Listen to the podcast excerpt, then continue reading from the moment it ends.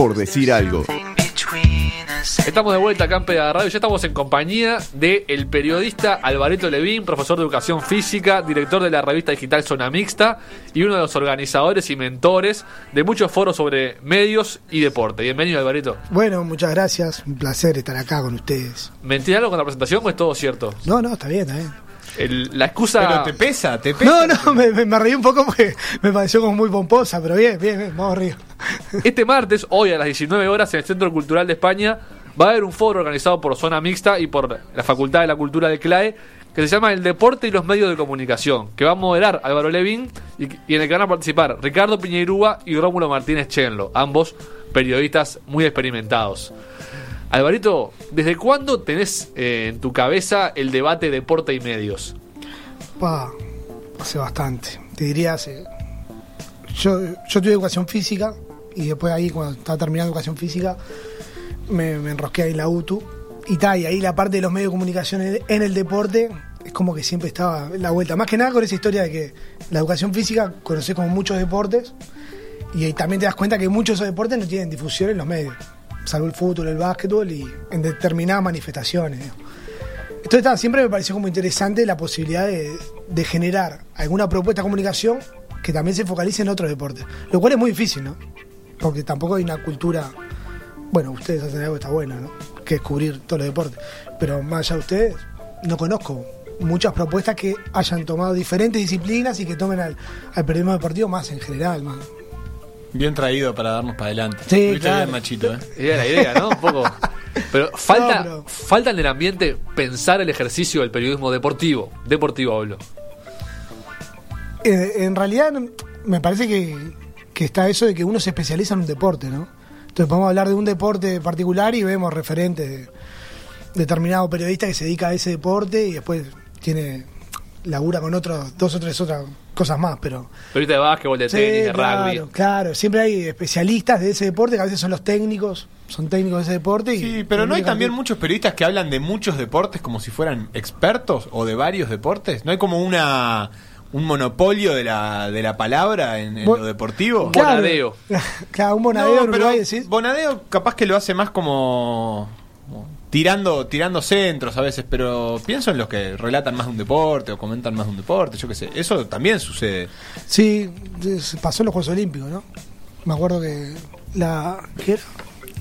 la final de cuando estaba el ASA, Ah, salto largo, que sí, ahí sí. se dio también que no se sabía mucho las reglas y cómo eran. La comentó un especialista en Pasó aquel automovilismo. momento del Toto. eh, También, también eh, comentando el 2012. atletismo. Viene primero Andrés. Viene bien, André. ¿eh? Y era Félix Sánchez, campeón olímpico de esos juegos de 400 con valla. ¿Venía bien o no venía bien? No, venía bárbaro. Y le voy a preguntar a Alvarito y también a Martín Rodríguez que se sumó a la mesa intempestivamente sin pedir permiso. Bienvenido, Tincho, gracias por estar. No, por favor. Estilo del pato celeste. Como- sí, como entré, debe ser igual. Qué, qué feo, ¿no? en realidad estuve eh, unos 3-4 minutos perdido en los pasillos, porque yo conozco la salida eh, de la salida del ascensor A mano hacia la derecha. derecha. Nunca había estado hacia la izquierda. Estoy hablando simplemente de una ubicación espacial en No el pases segundo chivo, piso no del chivo, por no estoy hablando de ninguna definición política. este, y bueno, y estuve y entro, no entro, y entré inclusive al, al recinto, no ya al estudio, medio de Pesuti, y bueno, y el operador Ariel Gómez, al que conozco hace un tiempo, me dijo, entra tranqui al estudio, así que la culpa la tiene. Martín, relator de fútbol y compañía, periodista de TV Ciudad actualmente, con vasta experiencia. Martín, vos seguís siendo periodista deportivo, por más que estás ahora ya en un informativo general, ¿te seguís considerando periodista deportivo? En realidad, con el correr del tiempo he ido eh, cambiando esa etiqueta por la de comunicador, que me parece que a mí es la que me queda mejor. Porque el periodismo eh, yo creo que es algo un poco más específico dentro de la comunicación, que entre otras cosas incluye cosas que yo nunca hice, como la investigación, que no es lo mismo que la averiguación. Entonces me parece que lo que a mí me, la pincha que me queda mejor es decir comunicador. Lógicamente que hago trabajos periodísticos, pero no siempre, ¿no? En este momento soy una especie de presentador de noticias con algún desarrollo periodístico previo a ir al aire en el noticiero de TV Ciudad. Y después sí sigo trabajando en fútbol, lo opino un poquito, porque en el deporte como que la opinión y, y el trabajo periodístico van de la mano, nos permitimos eso. Y sobre todo relato, que es lo que más me gusta. Y el rótulo, esto para los dos, el rótulo periodista deportivo, ¿está un poco denostado hoy en día? Sí. Así como so- Sí. social, Sí, socialmente. yo creo que sí, En un cumpleaños, así que sos periodista deportivo y ¿qué Sos un ladrón, dice, ah, sos un ladrón, la, la robas toda, ¿no? Esa es la típica. Y bueno, porque está esa historia, ¿no? De que el periodista deportivo es capaz de hablar de cualquier cosa y sostener transmisiones de- largas, de muchas horas, para poder meter y meter. Pero no sé, me parece que como cualquier laburo, en realidad, eh, valorar el periodista deportivo, como cualquier laburo periodístico, en realidad. Hay una parte que decía el Tincho que es buscar información, investigar, y eso está, no está muy desarrollado capaz. Pero ese laburo en realidad es súper valioso y está bueno en realidad. Y cuando buceas en otros deportes y, y te metes y buscas información, conoces historia y cosas que te das cuenta que a veces capaz no salen en otros lados. Y Tal- ese laburo Tal vez cuando se dice periodista deportivo es como alguien que habla de deporte pero sin hacer periodismo. Es, es como que se hace esa diferenciación porque en definitiva el periodista deportivo a veces no, no hace el, el periodismo, digamos, que hacen los periodistas eh, en, en general. Puede, puede ser que, que vaya un poquito por ese lado. Pero en, en cuanto al, al panel lo- y hoy con, con Rómulo y con el profe, este, ¿Cómo, ¿Cómo pensás que pueden aportar ellos desde su experiencia eh, una, una visión distinta para esto? Porque, digo, ellos también son, son personas que están hace muchísimos años laburando y, y- y tienen, digo, han, han estado trabajando en, en los grandes medios. Este, ¿cómo, qué, qué es lo que pueden brindar ellos a, la conversa que capaz que, nada, haga falta? A, a mí me parece que son como perfiles, si bien son parecidos de profe y Rómulo, mismo el profe no, no se, no se considera periodista, ¿no? Siempre dice que él es comentarista o analista deportivo. Y es como una mirada que está bueno, porque él plantea, diferencia un poco los roles y plantea esa historia de analizar el deporte. Él tiene una formación, una capacidad para analizar el fútbol, el básquetbol, o sea, analizar el deporte. Pero no se coloca en el, rol de buscar información, manejarla, a partir de eso. Él más que nada analiza el deporte. Me parece que tiene que ver esa, esa mirada que tiene el profe, que es la dinámica de los diferentes deportes, cómo se dan y, qué cosas podrían estar faltando para hacer un desarrollo periodístico capaz. Pero me parece que él tiene como esa mirada. Y Rómulo tiene como, me parece que, que sí ha hecho un laburo más de periodista deportivo, y si bien ha hecho otras cosas dentro del fútbol, Rómulo tiene una cuestión también emocional que plantea el deporte que está buena, me parece. Y que es como, plantea mucho de los sentimientos. Entonces eso también está bueno. ¿Puede ser que haya una falencia en la formación de periodistas deportivos? Sí. No hay una especialización terciaria de periodismo deportivo. ¿Debería Bueno. haberla? Yo creo que hay un problema y es que algunos de los cursos de periodismo deportivo, yo hice uno de ellos, que es el del IPEP, por ejemplo, que cuando yo terminé el liceo era como el curso más cotizado. Creo que con el tiempo eso ha ido cambiando un poco, pero pero igual sigue pasando muchísima gente joven por ahí, ¿no? Con, las mismas ganas con las que pasé yo, que, que lo disfruté aparte, pero también el tiempo te permite empezar a ver algunas cosas en un sentido más crítico. Yo tengo la sensación de que uno de los problemas que hay eh, con la formación de que digamos que terminan teniendo buena parte de los que ha- hacen deporte o hacen coberturas periodísticas deportivas es que no se forma primero a un periodista y a partir de eso se generan las condiciones para una especialización final, que es lo que me parece sería lo mejor. Se forman personas a las que eh, se les hace el flaco favor de llevarlas a pensar que el fútbol es una especie de república aparte, el deporte es un mundo aparte, entonces eh, de repente llegan a trabajar chiquilines que capaz que saben mucho de, de- de- por lo menos de información básica vinculada al fútbol, pero no tienen idea de, yo qué sé, quién es el presidente país vecino. Y a mí me parece que un periodista ante todo y en primer lugar tiene que ser periodista. Y en todo caso después la vida o los caminos que él elija de especialización hilando más fino lo llevarán a trabajar en cultura, en espectáculos, en internacionales o en deporte. Yo creo que el periodista ideal es aquel que tiene la cintura suficiente como para moverse bien o, o relativamente bien, aceptablemente, en más de una de esas canchas. Esto suele pasar eh, en algunos medios, creo que pasa más en, a nivel de la prensa, ¿no? Del periodismo escrito. Vos te encontrás con mucha gente que ha trabajado en deporte y ha trabajado en política. Y bueno, y en definitiva han demostrado en, cada uno de esos ámbitos ser ante todo periodistas, más allá de que les guste más A, B o C. Y creo que el periodismo deportivo tiene serios problemas en eso y, y en eso me parece que pesa mucho inclusive cierta manera de encarar el deporte de algunos eh, eh, tipos con gran trayectoria y seguramente con mucho conocimiento de fútbol, que todo el tiempo repiten fórmulas tales como esto de no mezclar política con fútbol, ahí no nos metemos.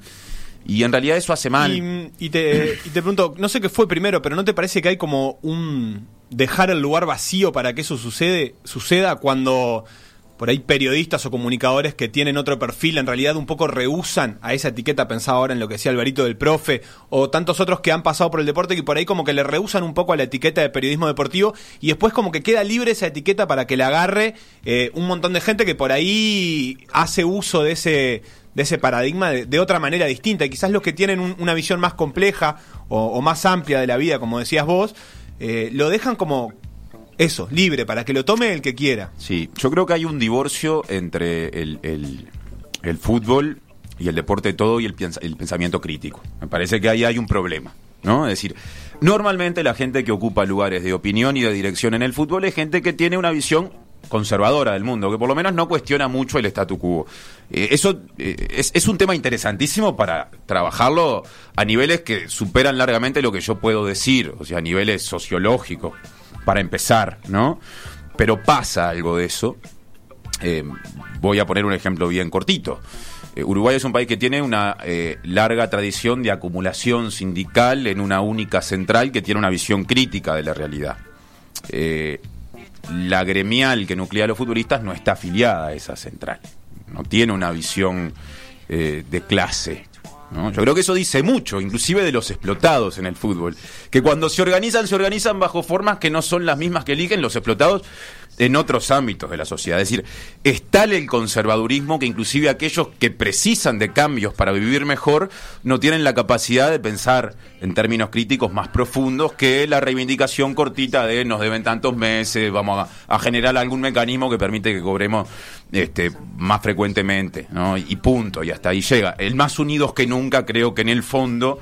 eh, digamos, trae la novedad de que empiezan a haber jugadores que empiezan a mirar la cuestión desde un lugar más crítico y más profundo. Y yendo a tu pregunta, en el periodismo pasa lo mismo. Es decir, normalmente las personas que tienen cierta visión crítica eh, aguantan un tiempo, salvo excepciones, y se terminan yendo porque se dan cuenta de que están dando una pelea en minoría. Y ese este, este movimiento puede, aunque sea un poco tirado de los pelos, eh, a cambiar no solo la forma, las condiciones, hablo del más unidos que nunca, las condiciones de desarrollo de los jugadores, sino del deporte en general. Tiene la capacidad, por ejemplo, cómo se relacionan este, el nivel de deporte que tiene, que tiene un país con el, con el nivel de periodismo deportivo que tiene un país. ¿Puede, a partir de cambiar condiciones, también permitir que haya otra mirada dentro del deporte? ¿O, o lo ves como una cosa que, que va a morir en eso, en la reivindicación más cotidiana? Yo espero que no. Que digas, por ejemplo, este, este movimiento le puede dar voz incluso a periodistas que están planteando hace rato otras cosas y que capaz que no la tenían porque, bueno, esto en el periodismo quedan como eh, outsiders, pero a partir de que estos jugadores, porque en definitiva estos jugadores fueron tuvieron un respaldo que no suelen tener ni casi ningún movimiento sindical, de hecho, y capaz que le da la voz a otros de, tomar ese lugar en, otras partes del fútbol o del deporte. Eh, Yo espero que no quede nada más que en la reivindicación coyuntural, pero es en última instancia una expresión de deseo. No sé lo que puede llegar a pasar y me parece que están pasando una cantidad de cosas en estos días, producto de distintos movimientos que hicieron esos jugadores, que eh, van a ser determinantes o que pueden incidir en la proyección futura del movimiento. Por ejemplo, lo que diga la justicia eh, de, de lo que consideran estos jugadores son irregularidades en la mutual, ya que parece ser ese el camino más efectivo en desmedro del, del MEC que hace tiempo tiene durmiendo en los cajones un expediente que al estar ahí congelado en el fondo fortalece a la actual conducción de la mutual. Pero me cuesta mucho eh, proyectarme a, a lo que puede llegar a pasar. Creo que es un estímulo en ese sentido. Y ojalá que haya voces que se animen a tomar eso como ejemplo para seguir construyendo una visión crítica de una cantidad de cosas que hace décadas se mantenían sin cuestionamientos. ¿Cómo es la relación de los periodistas deportivos, como en tu caso de dirigir un medio, Alvarito, como zona mixta, con el lo que la gente quiere? O lo que la gente quiere escuchar o leer. Claro.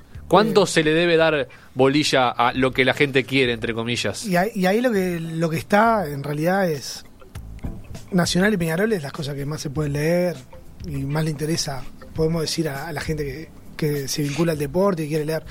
El tema es que hay como una decisión de decir, está, pero no podemos quedar solo en eso, porque el deporte no es solo eso. Entonces, la, la idea de, de seguir publicando notas de handball o de, yo qué sé, o de atletismo o de natación o, o de proyectos deportivos comunitarios, por ejemplo, si bien le puede interesar a poca gente, cuando uno mira con...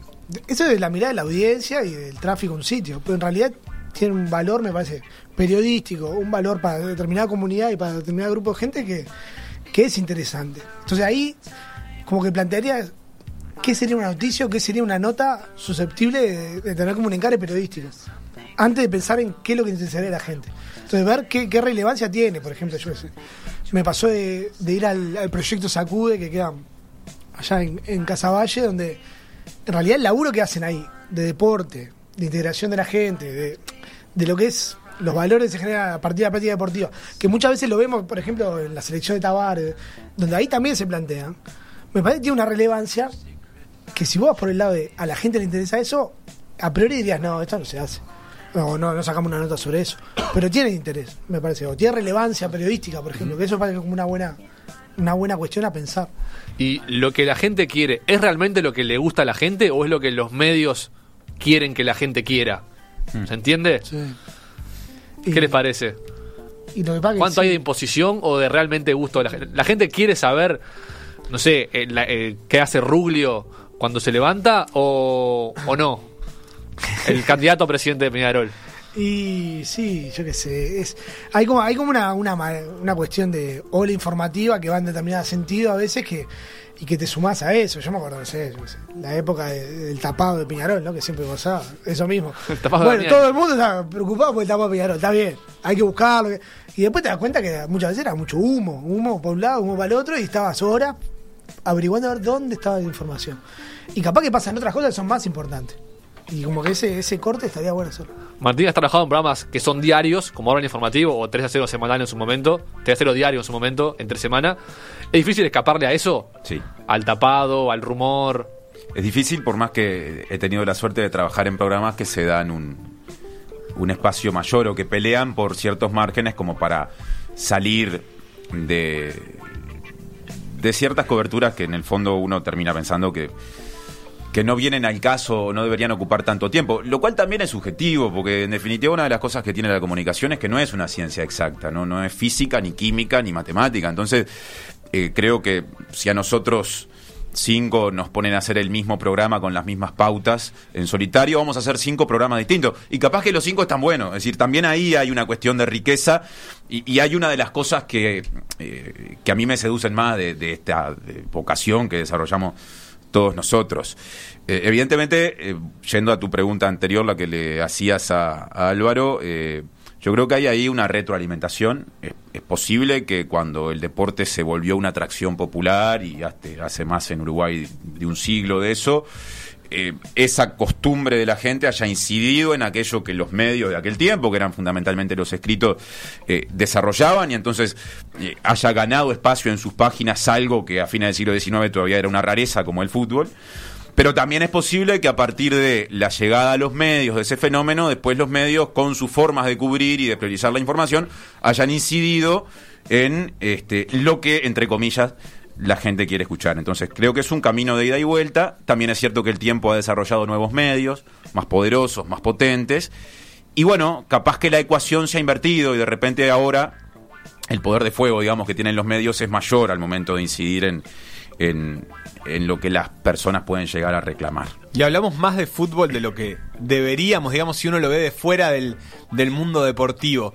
Eh, ¿qué, qué piensan? ¿Les parece que como que hablamos todo el tiempo de fútbol?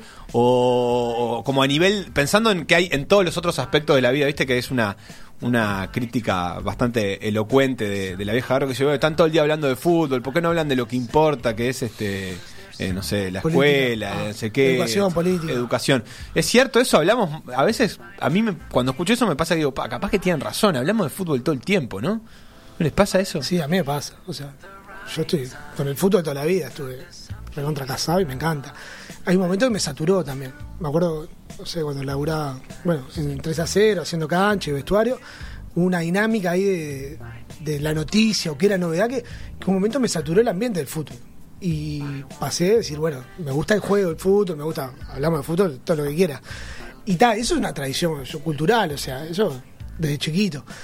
El tema es que también eso es contraproducente a veces. Porque tanto hablar de fútbol a veces te nie- clausurás otras, otros deportes. Yo, yo voy por ese lado, es decir, hay como otras tradiciones deportivas que están buenas y que, más allá que los medios a veces no hayan focalizado en esos deportes, sí han tenido su trascendencia y, y sus proyectos y la gente que los sostiene.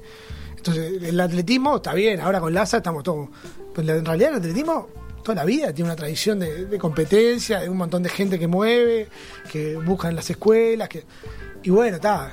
El, ahí hay un tema que es bueno, cuando algo es noticia porque es exitoso, entonces en realidad capaz que está bueno hacer como otro abordaje. ¿Y, ha habido un derrame a partir de las nuevas tecnologías? Digamos, eh, una teoría así de la copa, eh, de la distribución de, la noticia hacia los otros este, deportes, a partir de que se pueden abrir más medios, de que hay más radios digitales, eh, periódicos, Twitter, etcétera. ¿Derramó del fútbol hacia los otros deportes o en realidad se acumuló más eh, aún en el fútbol y sigue estando más o menos repartido igual?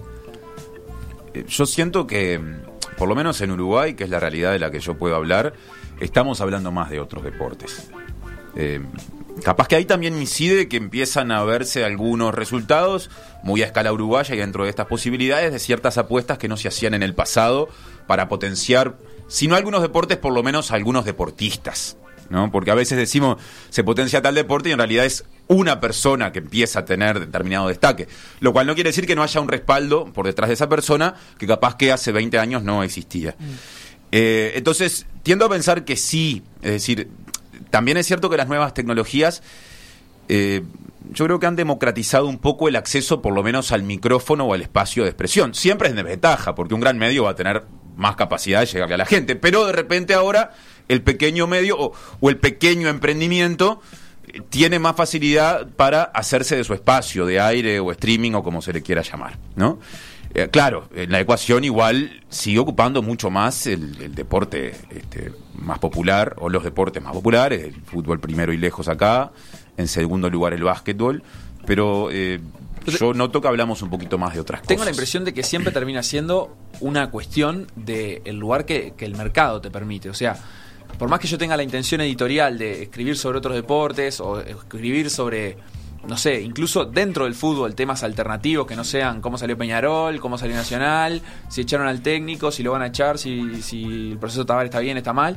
Eh, es qué espacio me da el mercado y ustedes en eso trabajan en medios muy distintos, o sea, Zona Mixta tiene un modelo de negocio totalmente distinto al que tienen los medios para, para los que trabajas vos, Tincho. Entonces, ¿cómo, ¿cómo les parece que eso incide a la hora de, producir los contenidos? Porque en definitiva eh, son una marquesina para vender otras cosas que nada tienen que ver con el deporte. Sí, yo creo que incide muchísimo. Este, de hecho, tengo la impresión de que todo lo que sea eh, buscar por fuera de esos esquemas más tradicionales o de las grandes empresas vinculadas a la producción de programas deportivos y cosas así, salvo excepciones, eh, tiene mucho de tarea casi militante, ¿no? Y, cuando hablamos de algo militante, hablamos para empezar de, eh, de asumir la posibilidad de no ganar y de hacer las cosas desde el amor y desde el convencimiento y Desde el impulso de una bien. idea.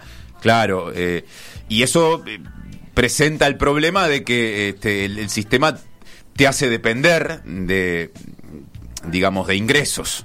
Entonces, eh, me parece que ahí hay una gran dificultad eh, pensando en el sostenimiento ¿no? de esos emprendimientos, porque la gente precisa tener un sueldo. Entonces, creo que son importantes, eh, y, y de eso Álvaro sabe bastante, determinados incentivos o determinadas posibilidades que en los últimos tiempos se han vuelto un poquito más comunes, como los fondos concursables o los proyectos o las redes que se puedan tejer de emprendimientos afines eh, como manera de generar nuevas oportunidades. ¿Cómo, cómo es el caso y el modelo de, de negocio que, que tiene armado Zona Mixta?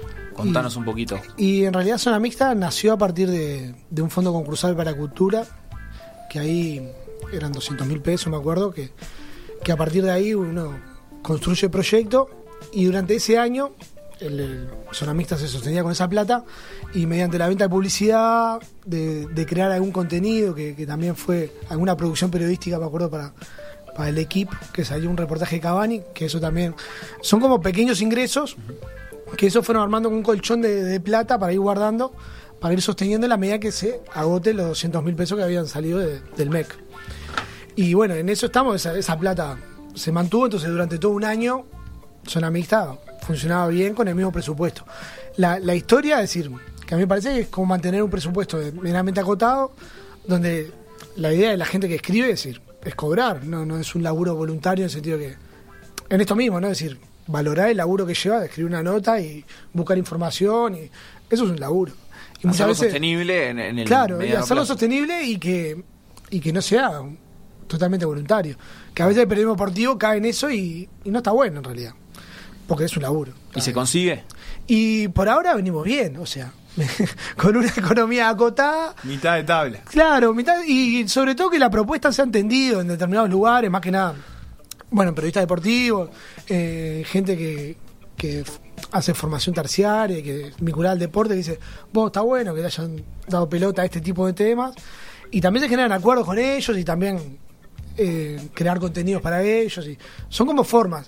Una, una de las cosas que, que están buenas de cuando uno crea un medio así digital es que, bueno, no hay que cerrarse en una sola forma y que en realidad depender de la publicidad, no, medio como que no existe. Claro. Está bueno, sirve, pero hay que buscar como otra forma. Entonces esto de, de generar alianza, tal vez generar como un crowdfunding, hacer esa... Y- generar como diferente, no cerrar la puerta a nada sin, sin venderse a otras cosas, quiero decir. No, no dejar ninguna puerta cerrada. Y en foros de discusión como los de hoy de tarde ya han participado. Zona Mixta ya ha organizado y ha estado en varios, ¿no?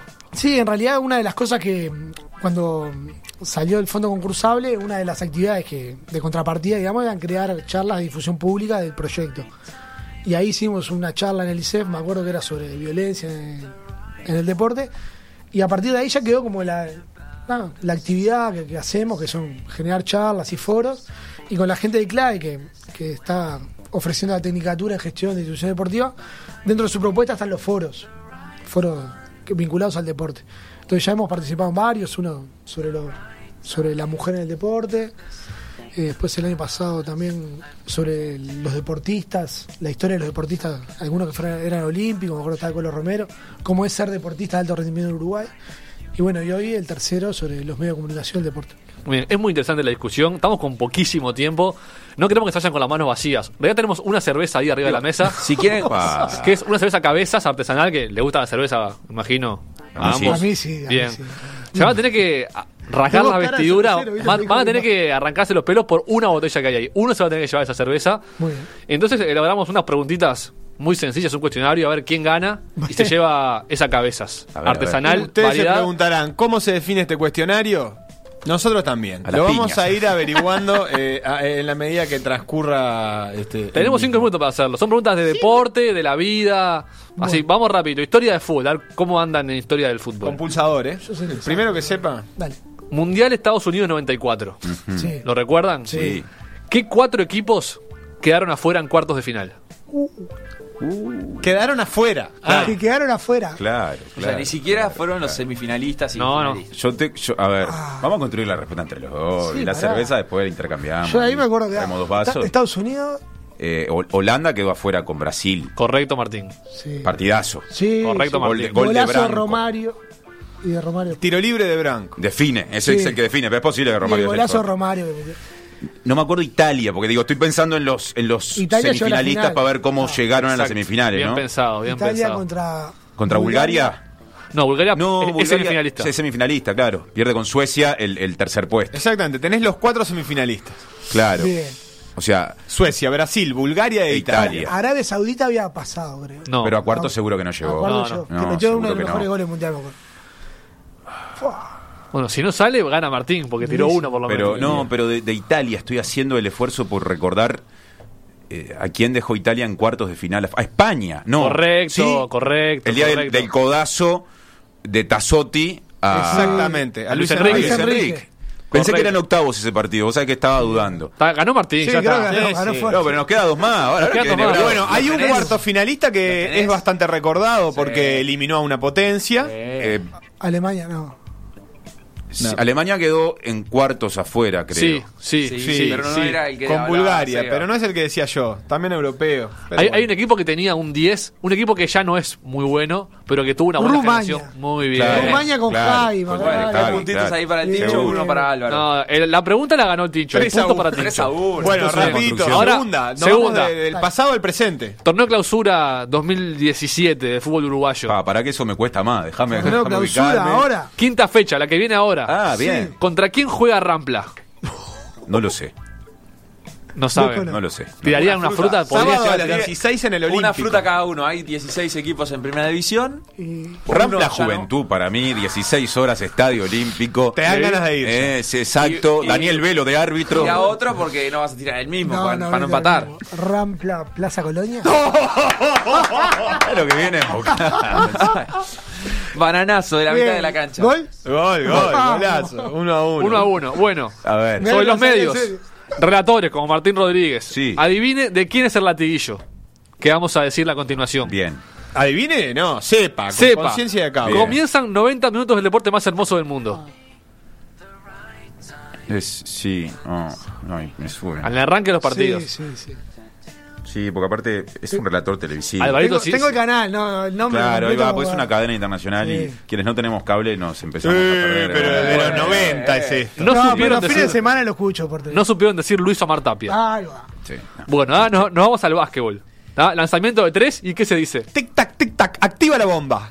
Leo Sanguinetti. Leo. Sanguinetti. Claro. Leo Sanguinetti, Claro, claro, claro. Ahora volvemos al Este lo fútbol. escuchó solo Nachito. volvemos a la tele. Pará, ¿Cuántos puntos para cada uno? Eh, ¿Cómo vamos? ya perdimos la uno, cuenta. eh, uno a Llegamos a uno. esta pregunta No, uno pero- a uno, pero ¿quién y empujó hasta cuál? ahora van 0 a 0. Bueno, Los la- van a pasar todos los dos. La vamos tomando entre los dos. lo escuché el otro día en la tele, un relator, que decía de pechuga. Pelotazo largo. Y la baja de pechuga. Nunca lo escuché. De pecho, ¿no? Sí, sí, Marcos Vitete. Casi. Ah, Casi. de- vete, ¿Viene de la mano de uruguayo? Del mundo, viene de BTV World. BTV. Ah, no A lo mí, sabe. Claro, vos sabés que sin saberlo esto tiene que venir ahí. Claro. Se le ve la mano. No me imagino eh, a nivel internacional No. un de pechuga. Era Fabián Viude. Ah, bueno, anduve cerca. Anduviste Sí, muy claro. cerca. Anduve cerca. La Bueno. última. Eh, tanda de penales. ¿Qué abaneaba los VG? ah, Esto, esto no fue un latiguillo, fue una frase puntual del Mundial Sub-20. Un redactor que Mundial con el sub- sistema ABA dijo Que ABA ni ABA. Los VGs. Eso eh, Sonsor lo puede haber Solo dicho. puede haber dicho No, tranqui- Lo puede haber dicho, pero- tranquilamente. No, fue José Carlos Álvarez de Ron. Ah, Mirá bueno. vos. Bueno, pues es un comentarista, José Carlos. Es verdad. Ahí pifiaron, ahí pifiaron Tiene lo que razón. redactaron la es pregunta. verdad. Bueno, Pero no no. era tan lindo el la latiguillo, me pregunta gusta era, ¿quién es tanto el que- latiguillo? Quedó No desierta, quedó un desierta. relator. ¿No? Y bueno, nos vamos para el, para el palo de Alvarito. ¿De qué países Seguimos uno a uno. eh, revista alternativa? ¿De fútbol o de deportes?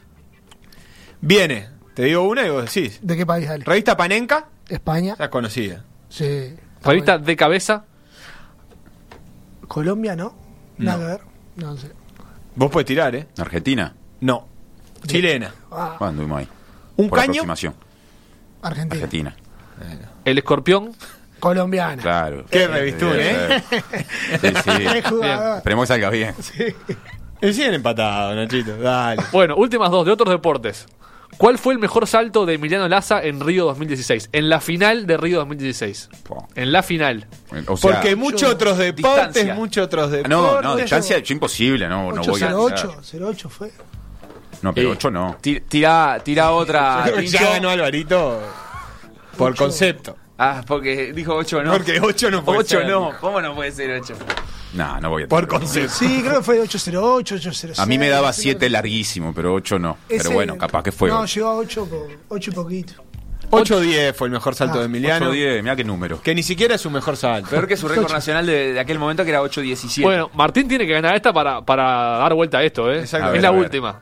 Y es de básquetbol Sí. y es de actualidad del básquetbol. ¿Cuál, Alvarito el ¿Cuán básquetbol. informado estás? Una Sí. relación. Sabemos que sos hincha de Aguada. ¿Vos, Levin, de qué cuadro sos? No, yo del básquetbol. De nada. Básquetbol. De defensor Sporting, ¿no? No, sería de Bohemio en todo caso porque fui toda la vida de Bohemio, pero básquetbol. sí. Bueno, Defensor Sporting dijiste.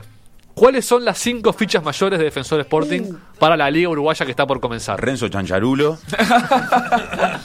Cabot, pero el, el viejo, ¿no? El de ahora. Eh, para que me faltan tres. Johnny Epps, un, un- un extranjero que se destacó ahí en los 90 cuando Defensor jugaba para salvarse del descenso y lo cortaba ni bien se salvaba. Eh, qué Jauri que vuelve Jauri, como gran como pasador a la vuelve. actividad. Este, y me está quedando peinado, uno, peinado, ¿eh? peinado, dicen que juega. No, pasa que el mundo BTV lo tiene retenido. No, no, realmente ni idea. No, realmente ni idea. Y aparte mi divorcio con respecto a la actualidad deportiva va en ascenso. No, no, a mí ni me mire para el básquetbol, es un desastre. Qué flojo todo, ¿eh? De fútbol mucho y de otro deporte No, nada. pero la de Sanguinetti. Paiva yo la tiré primero y no me la contaron, ¿eh? Eso voy a decir. Bueno, esa cerveza no sé, que la agarre primero porque... Yo creo que es de Álvaro Levín, que fue el Uh. que me invitó a participar. Bueno, Levin, suya. La voy a compartir igual. ¿Qué variedad es, Sebastián? Es una IPA atómica. de Cabezas Bier. Otro día los invitamos y traemos Bueno. más cervezas. No, y digo, si quieren más, pueden ir esta tarde, tarde-noche al Centro Cultural España, disfrutar de la charla y después Ir terminar a en Finisterre. Finisterre Bar. José Enrique Rodó, Ah, qué esquina Gaboto. Ya está. ¿Por qué no? Bien. Te hice el plan de martes a la tarde. ¿Por qué no? Y tendrán otra, otra de regalo. Quedan dos minutos para la una, así que nos tenemos que ir antes de que caiga la, la guillotina. Sigue la promoción de Perspectiva Radio, obviamente. Muchas gracias, Martín y Álvaro, por estar acá. arriba. Y suerte gracias. en todos sus emprendimientos. Muchas gracias. Chau, chau, hasta el próximo jueves.